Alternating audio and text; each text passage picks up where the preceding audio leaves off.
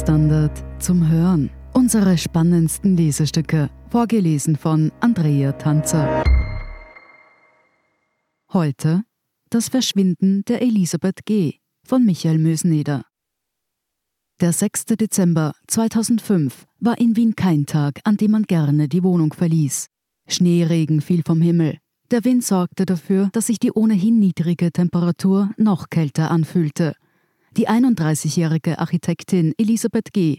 machte sich trotz des unwirtlichen Wetters gemeinsam mit ihrer zweieinhalbjährigen Tochter auf den Weg nach Wien-Donaustadt. Ihr Traum von einer intakten Familie war zu diesem Zeitpunkt schon geplatzt. Im September hatte sie die Scheidung von ihrem um 18 Jahre älteren Ehemann beantragt. Ende November wurden die Modalitäten für die Trennung festgelegt. Rechtskräftig sollte die Scheidung im Sommer 2006 werden. Mittlerweile hatte sie für sich und ihre Tochter eine eigene kleine Wohnung gefunden. An diesem Nachmittag wollte sie noch letzte Habseligkeiten aus dem früheren Domizil holen. Das kündigte sie auch ihrem Vater an, mit dem sie um 16.03 Uhr telefonierte. Danach verschwand Elisabeth G. spurlos. Dreimal untersuchte die Justiz dieses Verschwinden. Stets im Zentrum des Interesses der Ehemann. Taucher durchsuchten die alte Donau. Blut- und Leichenspürhunde wurden eingesetzt. Der Garten von Herrn G. wurde mit Bodenradar auf Auffälligkeiten durchleuchtet. An zehn Stellen wurde bis zu eineinhalb Meter tief gegraben. Elisabeth G. fand man nicht. Einzig in der Wohnküche entdeckte man einen Blutfleck. Dessen Existenz hatte Herr G. aber den Polizisten bereits vorab angekündigt.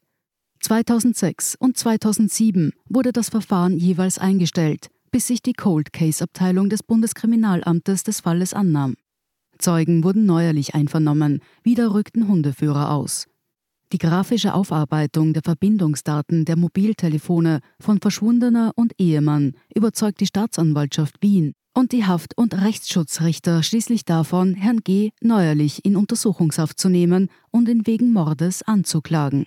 Denn nach dem Telefonat mit ihrem Vater wurde von Elisabeths Handy drei Tage lang nur noch Kontakt mit Herrn G. aufgenommen und die Geräte waren stets in einem von drei Mobilfunkmasten eingeloggt. Die drei Sender versorgten zwar ein großes Gebiet, in ihrem Schnittpunkt lag aber das Haus des Ehemannes. G. habe seine Ehefrau auf bislang unbekannte Weise getötet und an einem bislang unbekannten Ort abgelegt, stand in der Anklage. Schon aus dieser Formulierung wird klar, dass das Verfahren grundsätzlich Fragen aufwirft. Geht es vor Gericht um Gerechtigkeit für das mögliche Opfer und ihre Verwandten? Um die Beantwortung der Frage, was aus der 2018 auf Betreiben ihrer Familie für tot erklärten Elisabeth G. geworden ist, um Frieden zu finden? Darum, jenseits aller berechtigter Zweifel einen Schuldigen zu verurteilen? Und kann man dafür einen Menschen eineinviertel Jahre lang in Untersuchungshaft stecken? Ja, befand die Staatsanwältin. Wie die Ermittler des Bundeskriminalamts glaubt auch sie nicht daran, dass eine junge Mutter, die eigentlich auf dem Weg zu einem viertägigen Langlauftraining war, einfach ihr Kind zurücklässt. Herr G. müsse sie am 6. Dezember 2005 zwischen 16.03 Uhr dem Telefonat mit dem Vater, und 17.43 Uhr, als er in einem Einkaufszentrum Geld abhob, getötet haben. Davon ist die Anklägerin überzeugt. Der Blutfleck in der Wohnung, der Kauf von Bauplaner, Beton und Bitumenanstrich am nächsten Tag, das zweistündige Ausborgen eines Kleintransporters am 9. Dezember, die Standorte der Handys, Gs Desinteresse, sich an der Suche nach Elisabeth zu beteiligen, aus Sicht der Staatsanwältin ist das eine klare Indizienkette, die die Schuld des Pensionisten beweist. Wie sich aber herausstellt, hat die Polizei, vorsichtig ausgedrückt, unkonventionell ermittelt. Zum Beispiel bei den Zeugeneinvernahmen von Vater, Bruder und Schwester der Verschwundenen. Alle drei wurden im selben Raum befragt und hörten jeweils die Aussagen der anderen. Auch die finanzielle Situation Elisabeths wurde offenbar nicht wirklich hinterfragt. Laut ihrem Vater habe sie in den drei Monaten vor ihrem Verschwinden kein Gehalt mehr bekommen. Die Eltern zahlten ihr die Möbel für die neue Wohnung und die Miete. Am 6. Dezember überwies der Vater noch 450 Euro, damit sie überhaupt auf Urlaub fahren konnte. Erst die Vorsitzende des Geschworenengerichts kam auf die Idee, einen Sozialversicherungsauszug zu besorgen. Ihr Dienstverhältnis endete bereits am 12. Dezember. Warum? Bleibt offen. Ein eindeutiges Bild können die Zeugen weder von G noch von Elisabeth zeichnen. Er Ein manipulativer, dominanter Mann voller Aggressionen, sagen die einen. Andere beschreiben ihn als hilfsbereiten, ruhigen Menschen, als besten Freund, einen Mann mit Handschlagqualität. Sie, die lebenslustige, temperamentvolle wilde Henne, und gleichzeitig eine verzweifelte Frau, die seit Sommer 2004 wegen psychischer Probleme in Therapie war und Psychopharmaka bekam, die zumindest mit zwei Menschen konkret von Suizid sprach und in einem ausgeprägten Konkurrenzkampf mit ihrem Gatten stand, sowohl im Sport als auch bei der Erziehung der Tochter. Elisabeth war aufgrund ihrer besseren Verdienstmöglichkeiten wieder arbeiten gegangen. Herr G. kümmerte sich um Haushalt und Kind. Auf dem Mutter-Kind-Pass strich er Mutter durch und ersetzte es handschriftlich durch Vater. Die Verschwundene beschwerte sich immer wieder, er wolle ihr die Tochter entfremden, sie dürfe den Nachwuchs nicht einmal wickeln.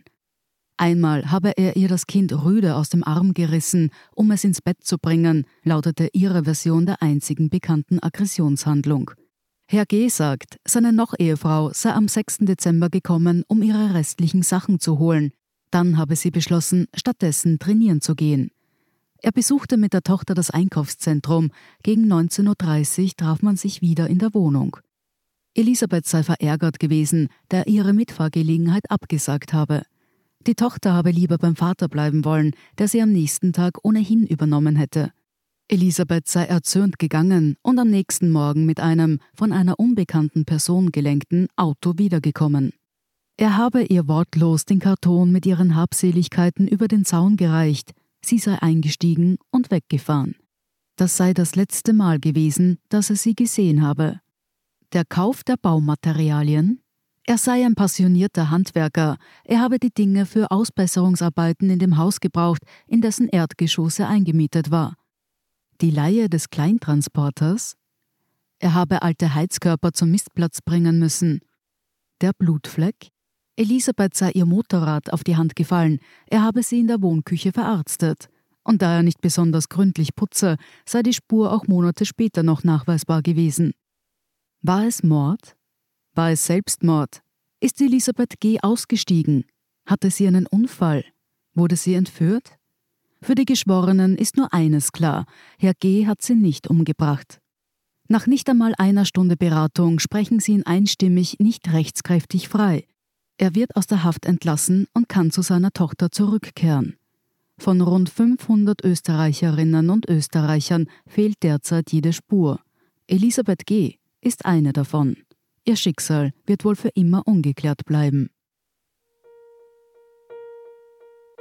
Sie hörten Das Verschwinden der Elisabeth G.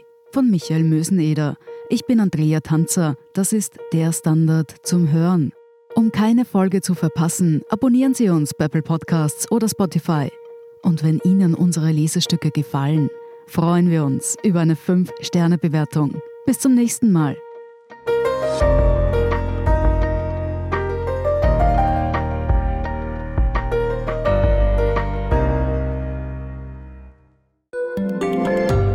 Kleine Wohnung im Zentrum, das wär's.